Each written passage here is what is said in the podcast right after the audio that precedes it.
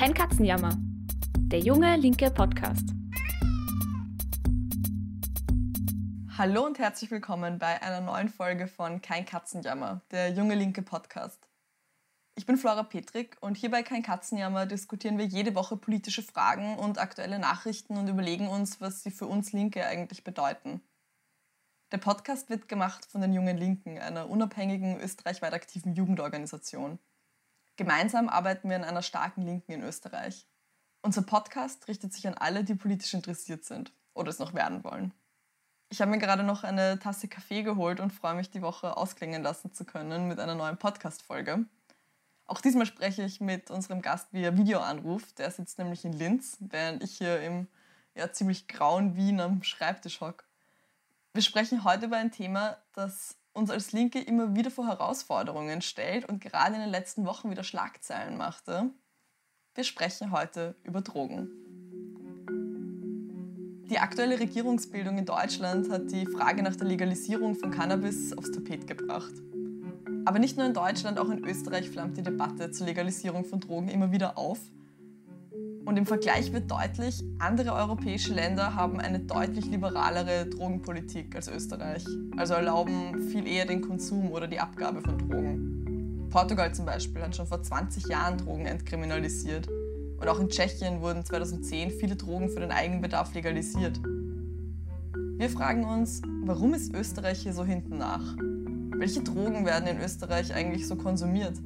Ist eine Legalisierung nur der erste Schritt? Braucht es eigentlich die Entkriminalisierung aller Drogen? Und was würde es heißen, in unserer Gesellschaft einfach alle Drogen zuzulassen?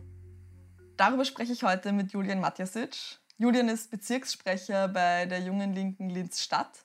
Er arbeitet im Kulturverein Capu in Linz und er macht gerade die Matura nach. Julian, freut mich total, dass du heute da bist. Hallo Flora, Jörg, freut mich ja. Bevor wir gleich ganz grundlegend in das Thema einsteigen, was ist denn deine Perspektive auf Drogenpolitik? Also wie stehst du zu einer Legalisierung von Drogen? Jetzt auch abgesehen von Cannabis, das würde mich zum, zum Einstieg interessieren. ja, also längerfristig äh, werden unsere PolitikerInnen über eine liberalere Drogenpolitik wohl nicht herumkommen. Äh, die eingefleischtesten Gegner einer sanfteren Drogenpolitik, meist aus rechten, konservativen Kreisen stammend, müssen das früher oder später einsehen sei es schlussendlich durch einen Wechsel in der politischen Führung, wie es gerade in Deutschland der Fall ist, wo sie die FDP und die Grünen unter anderem mit dem Thema Cannabis-Legalisierung einen fixen Platz unter jüngeren WählerInnen erkämpft haben. Selbst die CDU, welche bisher eine absolute Verbotshaltung gegenüber Cannabis vertreten hat und in der Frage praktisch isoliert von anderen politischen Akteuren ihr Programm durchzogen hat, musste unlängst einige Zugeständnisse an den Liberalisierungskurs von SPD, Grüne und FDP machen. Mhm. Herangehensweise zum Thema Entkriminalisierung, wie es etwa in Portugal, welches gerne als Beispiel für liberale Drogenpolitik hergenommen wird, oder auch in der Tschechischen Republik, welche im internationalen Vergleich eine sehr sanfte Politik verfolgt, brauchen wir uns hierzulande aber nicht erwarten. Auch in Deutschland geht es aktuell nur um eine Entkriminalisierung von Cannabis. Aber auch das wäre ein längst überfälliger Schritt. Mhm. Von anderen Suchtmitteln wie MDMA, Kokain oder Amphetaminen ist nur lange nicht die Rede.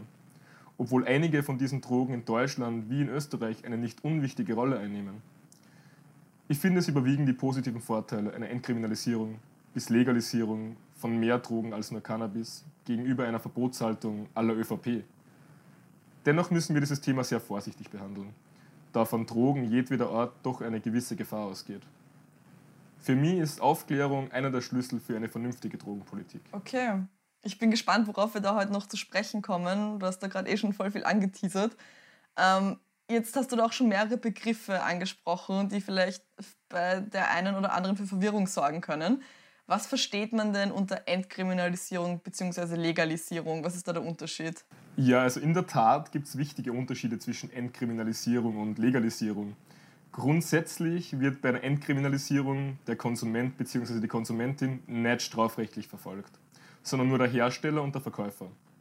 Dennoch bleibt der Konsum in den meisten Fällen äh, Verwaltungsübertretung, wie es etwa Falschparken oder Lärmbelästigung ist. Mhm. Hier gibt es aber meist Grenzen, was den Besitz betrifft. In Tschechien sind es zum Beispiel 15 Gramm Marihuana, 1 Gramm Kokain oder 4 Ecstasy-Pillen. So viel davon besitzen, ohne dass es eben eine Verwaltungsübertretung ist. Vollständige Legalisierung wäre es, wenn, wie der Name schon sagt, Besitz, Erwerb, Produktion und Konsum legale Handlungen sind. Kanada ist, was legalen Cannabiskonsum betrifft, ein gutes Beispiel. In Kanada ist der Erwerb und Konsum von Cannabis ab 19 Jahren erlaubt, sofern außerhalb der eigenen vier Wände nicht mehr als 30 Gramm mitgeführt werden. Mhm. Der Konsum ist fast überall dort gestattet, wo auch Tabakwaren konsumiert werden dürfen. Cannabisprodukte werden über staatlich lizenzierte Abgabestellen verkauft Ähnlich wie es mit Tabakprodukten der Fall ist, die man ja auch nur in Trafiken kaufen kann. Mhm. Kanada hatte ich da noch so gar nicht am Schirm. Voll, voll interessant. Wie, wie schaut es in Österreich da aus eigentlich? Also außer Tabak und Alkohol sind bei uns Drogen ja generell verboten, kann man sagen. Vielleicht auch damit gleich verbunden die Frage, welche Drogen sind denn eben abseits von Alkohol und Tabak die beliebtesten in Österreich? Weil nur weil sie verboten sind, werden sie ja nicht, nicht konsumiert. Ja, Flora, die Frage, wie viele Menschen in Österreich welche Drogen nehmen, wie häufig sie diese nehmen, ob sie davon abhängig sind, ist leider nur sehr schwer zu beantworten. Es gibt zwar einige Statistiken und Umfragen und jedes Jahr einen Bericht aus dem Sozial- und Gesundheitsministerium. Wer sich da aber präzise Zahlen und Prozentangaben erwartet, wird leider enttäuscht werden. Die sind nämlich meist sehr ungenau, was wahrscheinlich an der Illegalität und der fehlenden Aufklärung liegt. Die wenigsten Leute geben gerne zu, dass sie Drogen konsumieren, obwohl ein großer Teil der Bevölkerung zumindest hin und wieder mit Drogen experimentiert. Es ist kein Geheimnis, dass Cannabis in Österreich weit verbreitet ist. Die meisten Stellen, die sich mit dem Thema befassen, geben an, dass 30 bis 40 Prozent der jungen ÖsterreicherInnen, sprich Personen zwischen 15 und 30 Jahren, schon einmal Cannabis, in welcher Form auch immer, konsumiert haben. Mhm. Cannabis ist also die mit Abstand häufigste illegale Droge, die in Österreich vorkommt. Regional sehr unterschiedlich ist der Konsum von Kokain. 2020 wurden die Abwässer von neun österreichischen Kläranlagen untersucht. Hier wurde festgestellt, dass in Westösterreich pro Kopf wesentlich mehr gekokst wird als im Osten.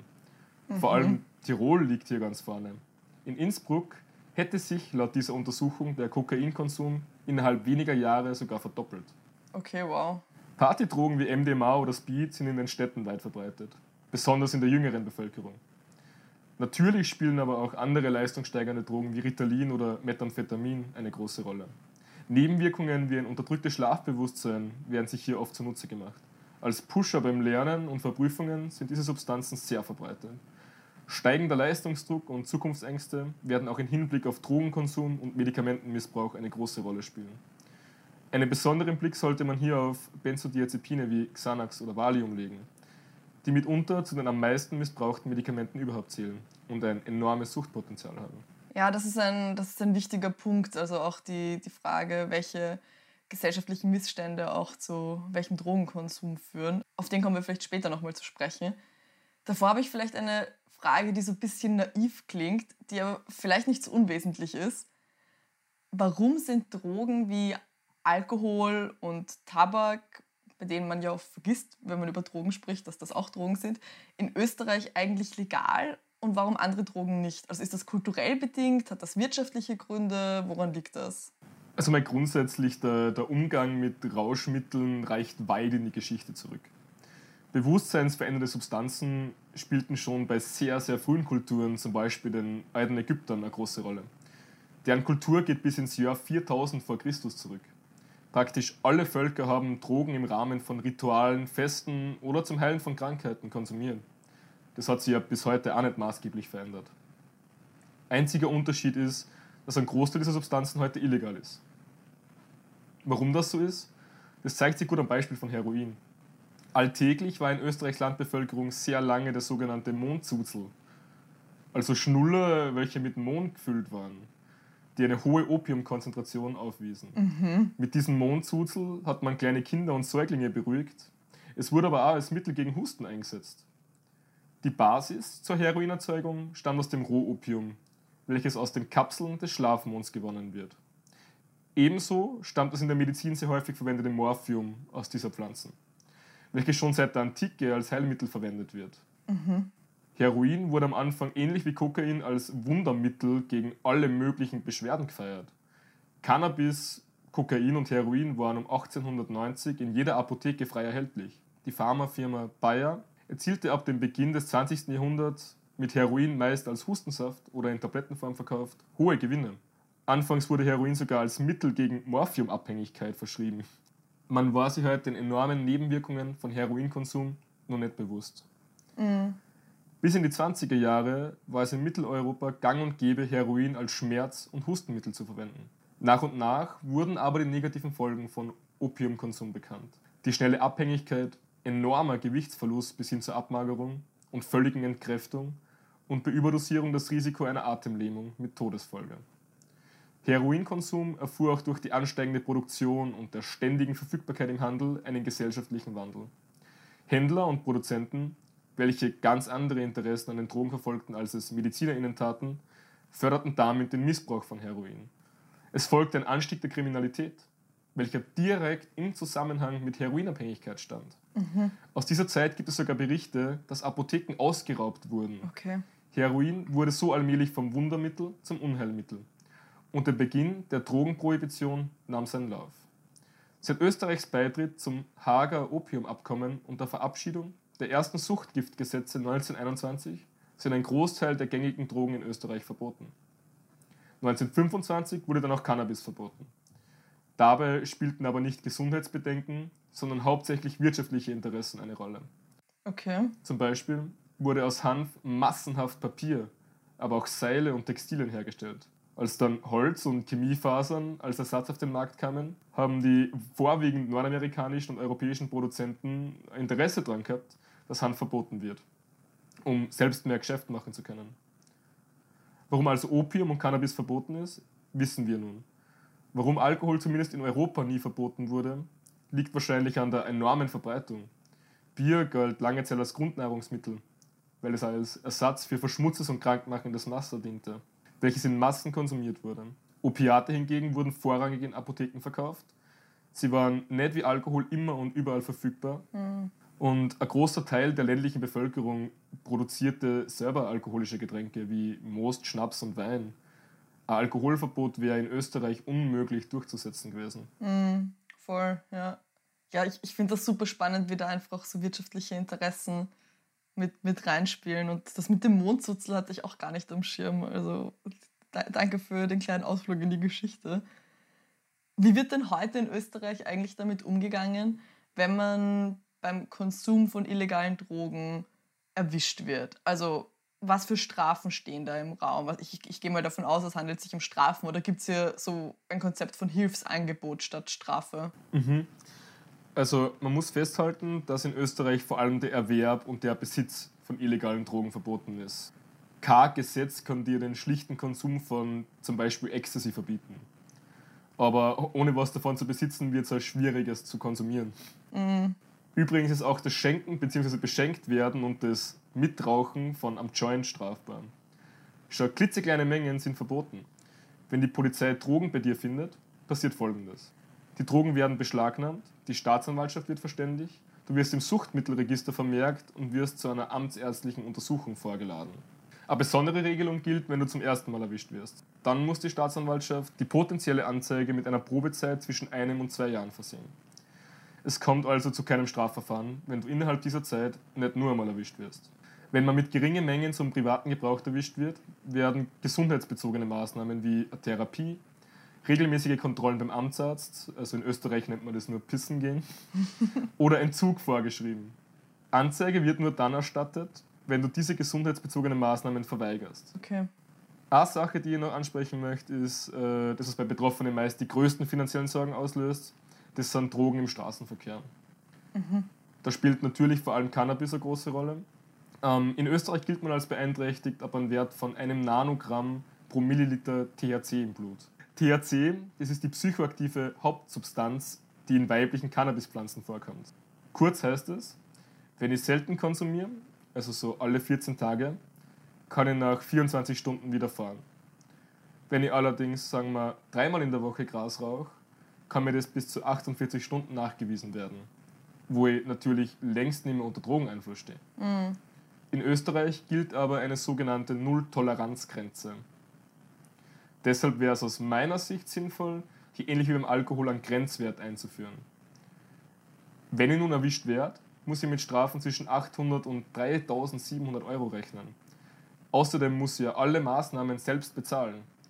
die Urinproben und die Therapie, die in dem Fall möglicherweise machen muss, was natürlich meist eine hohe finanzielle Belastung für Betroffene bedeutet. Meine Einschätzung ist, dass die Bestrafung immer noch mehr im Vordergrund steht als tatsächliche Hilfe. Angst vor Strafen sollen einen aber nicht davon abhalten, sich Hilfe zu holen, wenn man ein Drogenproblem hat. An Ärztinnen oder Psychotherapeutinnen kann man sich in der Regel ohne Probleme jederzeit wenden. Die sind zur Verschwiegenheit verpflichtet und bieten oft Hilfe an und verweisen auf Drogenberatungsstellen. Ja, voll. Das ist nochmal ein, ein wichtiger Hinweis, stimmt. Wie schätzt du das denn ein mit Blick auf das, was du gerade dargestellt hast? Sind diese teilweise ja schon sehr drastischen Strafen für den Konsum und den Besitz von Drogen überhaupt zielführend? Oder gibt es da andere, bessere Lösungen? Wie du vielleicht in meiner Frage schon hörst, hoffe ich darauf. ähm, ja, man, Drogen und deren Konsum sind was, was in jeder Gesellschaft eine Rolle spielt. Die Klischees rund um Drogenkonsum erinnern mich zunehmend an Hollywood-Filme. Es kokst nicht nur der anzugtragende Wall Street-Banker, genauso wenig wie nur der Hippie in seinem VW-Bus kifft. Mm. Drogen kommen in allen Schichten und Klassen vor. Und das schon immer. Nur weil etwas verboten ist, passiert es nicht weniger. Man kann aber mit einer vernünftigen Drogenaufklärung Gefahren minimieren. Man kann sichere Räume für Drogensüchtige schaffen und ihnen den Ausstieg mit Therapien besser ermöglichen als mit hohen Geldstrafen oder gar Gefängnisstrafen. Mhm. Der österreichische Staat gibt jährlich zig Millionen an Steuergeldern für Drogenfahndung aus, während Stellen, die Hilfsangebote anbieten, oft zu wenig finanzielle Mittel erhalten. Alles in allem kann man Drogenkonsum nicht verhindern. Menschen nehmen Drogen, es wäre aber Aufgabe der Politik, hier eine zeitgemäße und angemessene Lösung zu finden. Man hat die letzten 100 Jahre gesehen, dass es mit Bestrafung nicht funktioniert. Die Zahl der Drogentoten geht nicht zurück, sondern steigt sogar. 2019 gab es in Österreich 196 Drogentote. Wie sich die Pandemie auf diese Zahl ausgewirkt hat, ist noch nicht ganz klar. Hm. Expertinnen gehen aber davon aus, dass sie weiter gestiegen ist. Es wäre an der Zeit, woanders anzusetzen. Vielleicht nicht gleich mit einer vollständigen Legalisierung aller Drogen, sondern eine schrittweise Legalisierung, koppelt mit vernünftigen Präventivmaßnahmen. Mhm. Eine auf wissenschaftlichen Fakten basierende und umfassende Behandlung der Thematik in der Schule zum Beispiel. Des Weiteren sollten sogenannte Drug-Checking-Plattformen mehr unterstützt werden. Vielleicht eine kurze Erklärung dazu. Ohne eine chemische Analyse kann man bei keiner Substanz erkennen, welche Inhaltsstoffe in welcher Dosierung enthalten sind. Diverse Drug-Checking-Plattformen untersuchen gängige Drogen wie zum Beispiel Speed oder Ecstasy auf ihre Inhaltsstoffe und warnen vor besonders bedenklichen Substanzen. Mhm. Des Weiteren wird die Wirkung erklärt und über diverse Risiken aufklärt, um einen möglichst gefahrenfreien Konsum zu ermöglichen. Wenn man es also ernst mit den Konsumentinnen meint, kann man über solche niederschwelligen Tools direkt einwirken. Das vergisst man natürlich oft. Eine Gefahr beim Drogenkonsum ist, dass KonsumentInnen oft nicht genau wissen, was sie eigentlich konsumieren und keine Möglichkeit haben, es herauszufinden. Hm. Und die Menge absolut nicht einschätzen können. Das ist sonst oft so, als würde man einen Schluck aus einer Flasche machen und nicht wissen, ob man gerade einen Riesenschluck Schnaps oder Lack trinkt. Einfach weil in der Illegalität keine, Transparenz möglich ist. Mm, ja, ja. Du hast gerade angesprochen, und zwar auch die Frage nach Sucht. Kommen wir vielleicht gleich dazu. Wie schaut es denn mit Suchtfällen von illegalen Drogen in Österreich aus? Also vielleicht gerade im Vergleich zu Alkohol, der in Österreich bekanntlich hinsichtlich Sucht ein großes Problem darstellt, aber oft unter den Tisch fällt. Wie, wie ist die Lage bezüglich Suchtfällen mit illegalen Drogen?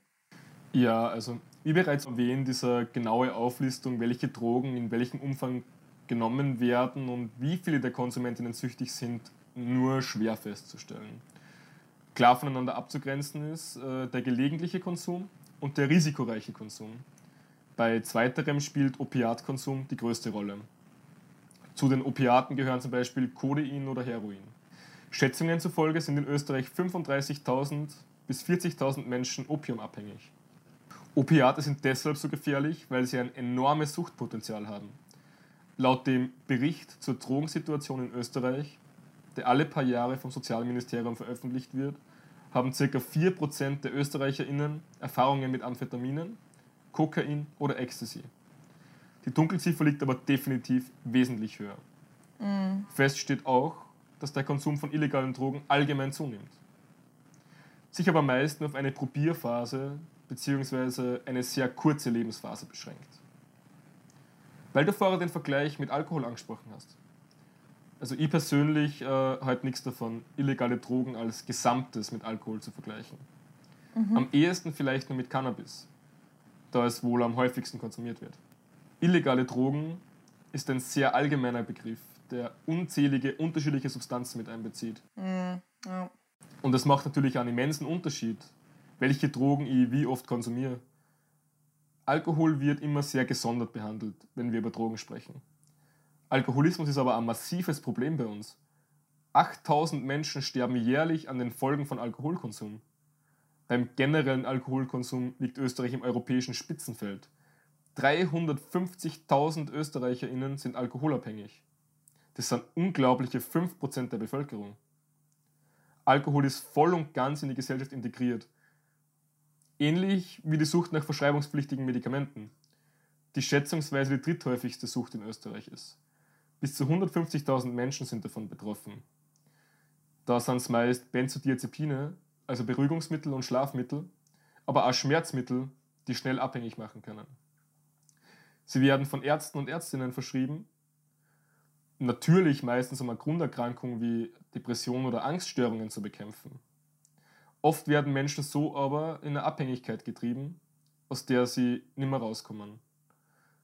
Dann stellt sich für viele Betroffene die Frage, wie sie auch außerhalb ihrer Behandlung zu Tabletten kommen.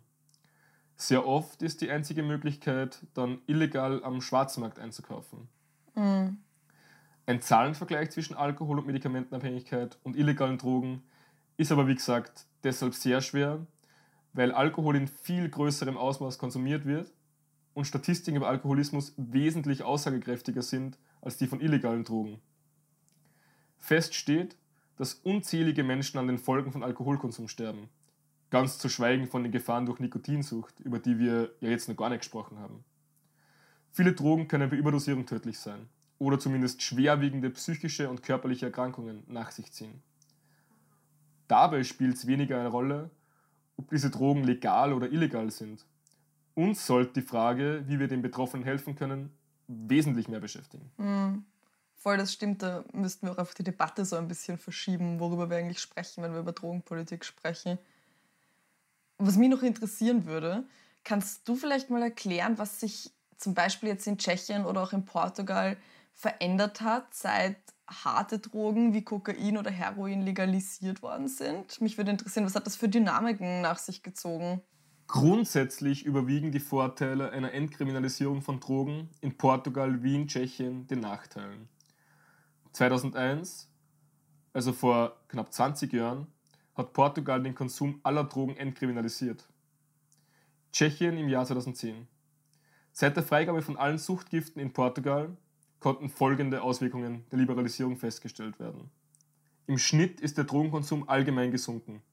Die Zahl der Heroinabhängigen hat sich sogar halbiert. Die Wahrscheinlichkeit, dass jemand, der Drogen ausprobiert hat, diese noch einmal nimmt, ist ebenfalls gesunken. Diese Entwicklung liegt höchstwahrscheinlich daran, dass anstatt Verfolgung auf Aufklärung gesetzt wird. Es werden Räume geschaffen, in denen Süchtige überwacht und in einem möglichst sicheren Umfeld konsumieren können etwa indem man ihnen sauberes Spritzbesteck zur Verfügung stellt. Damit konnte man HIV-Neuansteckungen und damit AIDS-Tote unter Drogensüchtigen fast zur Gänze verhindern. Mhm. Österreich und andere europäische Staaten schaffen mit der derzeitigen Drogenprohibition ein gesichertes Geschäftsfeld für kriminelle Organisationen. Nicht nur, dass keiner weiß, welche, oft gesundheitlich besonders bedenklichen Beimengen in welchen Drogen sind. Oft werden Partydrogen wie beispielsweise MDMA von Konsumentinnen versehentlich überdosiert, was massive gesundheitliche Folgen nach sich ziehen kann. Wenn ich Drogen aber über lizenzierte Stellen kaufen kann und nicht mehr auf der Straße kaufen muss, kann ich diese Gefahren minimieren. Das Geld für die kostspielige Drogenfahndung kann dann auch viel sinnvoller in die Aufklärung und Therapie von Drogensüchtigen gesteckt werden. Portugal ist in dieser Frage einen sehr simplen Weg gegangen und er scheint da ganz gut zu funktionieren. Allerdings gibt es in Portugal sowie in Tschechien auch Nachteile. Der Handel und die Produktion von Rauschmitteln wird in keinen der beiden Fällen kontrolliert, was dazu führt, dass der Handel mit Drogen, was ja immer nur verboten ist, weiter von Drogendealern und deren Bossen übernommen wird. Mhm. Allerdings werden in Portugal weit mehr Drogen auf ihre Inhaltsstoffe kontrolliert, was den Konsum immer nur sicherer als bei uns macht, weil die KonsumentInnen einen besseren Überblick haben, was sie eigentlich von ihren Dealern kaufen. In den meisten Fällen steigt nach einer Liberalisierung von Drogen der Marihuana-Konsum stark an. Ob die Statistik damit verfälscht wird, dass einfach mehr Leute zugeben, Cannabis zu konsumieren, ja. oder sie tatsächlich so viel mehr konsumieren, kann man aber nicht ganz genau sagen. Hm. Prozentuell haben Tschechiens Jugendliche aber die meisten Erfahrungen mit Cannabis in ganz Europa. Allerdings ist Cannabiskonsum im Vergleich zu vielen anderen europäischen Staaten in Tschechien gesellschaftlich wesentlich akzeptierter und wird als etwas ganz Normales angesehen. Das größte Problem in Tschechien ist aber ganz sicher die Herstellung und der Handel mit Methamphetamin, bekannt als Crystal Meth. Sogenannte Self-Made Drugs haben in Tschechien eine lange Tradition. Vor dem Fall des Eisernen Vorhangs war es schwierig, Drogen aus dem Westen in die Tschechoslowakei zu schmuggeln. So haben sie seit den 70er Jahren viele eben ihre eigenen Drogen hergestellt. Mhm. Methamphetamine sind billig und kann man halbwegs einfach herstellen. Das prägt Tschechien bis heute, denn zwei Drittel der tschechischen Drogensüchtigen sind Crystal Meth abhängig. Ach krass. Warum das so ein großes Problem ist? Naja, kurz gesagt, kennen wir diese Abschreckbildchen von Leuten ohne Zähne, die wie Zombies rumlaufen. Natürlich sieht man nach ein paar Mal probieren nur nicht so aus. Mhm. Crystal Meth macht aber extrem schnell abhängig und ist zudem im Vergleich sehr, sehr billig. Ein langfristiger und starker Konsum von Crystal Meth kann unter anderem Psychosen, Ängste und Wahrnehmungsstörungen zur Folge haben. Körperliche Folgen von Meth-Abhängigkeit wären zum Beispiel Hautveränderungen und Entzündungen, Untergewicht, Zahnschäden, Hirnblutungen und eine erhöhte Herzinfarktanfälligkeit und einen erhöhten Schlaganfallrisiko. Mhm. Jetzt haben wir quasi die zwei Seiten gesehen. Also einmal Österreich, wo alles verboten und unter Strafe gestellt ist. Und dann jetzt gerade Portugal und Tschechien, wo der Konsum und Besitz für den Eigenbedarf legal ist. Was sagst du ist das bessere Modell, wenn du dich entscheiden müsstest? Oder brauchen wir Linke eigentlich ein ganz eigenes Modell, an dem wir arbeiten sollten? Hm. Gute Frage. ähm, prinzipiell halt die weitere Schritte in Richtung Liberalisierung der Drogenpolitik für sinnvoll. Die Frage, die sich für uns aber stellt, wäre die nach den Bedingungen. Quasi, hm. sind wir bereit dafür? Aktuell wird die wissenschaftlich basierte Aufklärung und Prävention in Österreich stark vernachlässigt. Bevor wir also von Legalisierung zu sprechen beginnen, sollten wir erstmal dafür sorgen, dass junge Menschen sich dem Risiko-Nutzen-Faktor bewusst werden. Das sind banale Dinge wie, was passiert in meinem Gehirn, wenn ich Ketamin konsumiere, welche Stoffe machen wie abhängig oder was sind die negativen Folgen von Cannabiskonsum. Mhm. Wir sollten damit aufhören, die Aufklärung von schwindlichen Lehrkräften mit gefährlichem Halbwissen und einer vorgefertigten Meinung zu Drogen abhängig zu machen. Stattdessen sollten wir diese Aufgabe TherapeutInnen, SozialarbeiterInnen und ausgebildeten Personal überlassen, welche einen objektiven und aufgeklärten Blick auf die Thematik haben. Das wäre schon mal ein richtiger Schritt, es wäre schon mal das wäre schon mal ein wichtiger Schritt in die richtige Richtung. Mhm. Auch sollten wir uns damit mehr beschäftigen, warum genau junge Menschen Drogen nehmen und auch Abhängigkeit entwickeln. Ich bin kein Therapeut, aber es gibt Ängste, die scheinen mir gerade bei uns jungen Leuten ziemlich übergreifende Themen. Einsamkeit, Versagensängste, Leistungsdruck, das Gefühl, nicht dazuzugehören. Mhm. Gerade familiäre Konflikte zeigen sich häufig in Abhängigkeitsproblemen. Konflikte oder emotionaler Druck geht aber nicht weg, wenn der Staat Jugendliche dann pissen gehen lässt. Er verstärkt ihn eher nur. Mhm. Da bräuchte man eher niederschwelligen Zugang zu gratis Therapieplätzen für Jugendliche. Das wird dem Problem schon gerechter werden. Gerade Drogen, die auf den Zeitgeist reagieren, wie leistungssteigernde Drogen, zeigen ja, dass dahinter mehr steckt als der Konsum an sich. Ja. Da sollten wir als Linke dann schon ansetzen und Raum dafür öffnen, einerseits über solche schambesetzten Themen zu sprechen. Andererseits finde ich es auch gut, wenn Aggressionen, Selbstzweifel, Traurigkeit in andere Medien als Drogenkonsum übersetzt werden. Sport und Kunst können zum Beispiel so ein Medium sein. Mhm. Ich persönlich finde Entkriminalisierung von Drogen inklusive einer Kontrolle von Vertrieb und Produktion wäre ein guter Anfang. Dieser Anfang müsste aber begleitet von einer, ja, ich möchte sagen, Aufklärungswelle sein. Hm. Mehr Geld für Therapie und Suchthilfe, mehr Geld für Präventionsmaßnahmen wie Sport und Freizeitaktivitäten und vor allem eine genaue Analyse der Bedingungen. Denn Drogensucht und das Fehlen von materiellen Grundlagen oder Ängsten jeglicher Art gehen Hand in Hand. Julian, vielen, vielen Dank, dass du heute zu Gast warst und mit mir über Drogenpolitik gesprochen hast. Ich finde, es ist sehr deutlich geworden, wie überholt Österreichs Drogenpolitik ist und zugleich, dass es nicht nur um Fragen der Legalisierung oder Entkriminalisierung geht, sondern auch um Unterstützung, um Suchthilfe, um Aufklärung und um grundlegend menschliche Bedürfnisse, die sich darin ausdrücken. Danke, dass du heute da warst, Julian. Danke für die Einladung, Flora. Hat mich sehr gefreut. Das war unsere neue Folge Kein Katzenjammer. Die nächste Folge gibt es am nächsten Sonntag um 12 Uhr, wie immer, und kann dann auf Spotify, auf Apple iTunes und jeder anderen Podcast-Plattform gehört werden und auch auf unserer Website www.jungelinke.at. In den letzten Jahren haben wir, wie viele von euch mitbekommen haben, den Verband Junge Linke erfolgreich aufgebaut, nach unserer Gründung 2018. Nach diesem erfolgreichen Aufbau wollen wir jetzt die Weichen für die kommenden Jahre legen und ja, eine neue Phase unserer Geschichte übergehen. Wo wollen wir hin und wie kommen wir dorthin?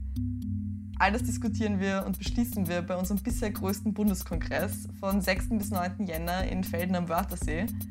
Melde dich jetzt an, wenn du dabei sein willst und mitbeschließen möchtest, in welche Richtung Junge Linke sich entwickelt. Einfach anmelden unter www.jungelinke.at. Bis zum nächsten Mal.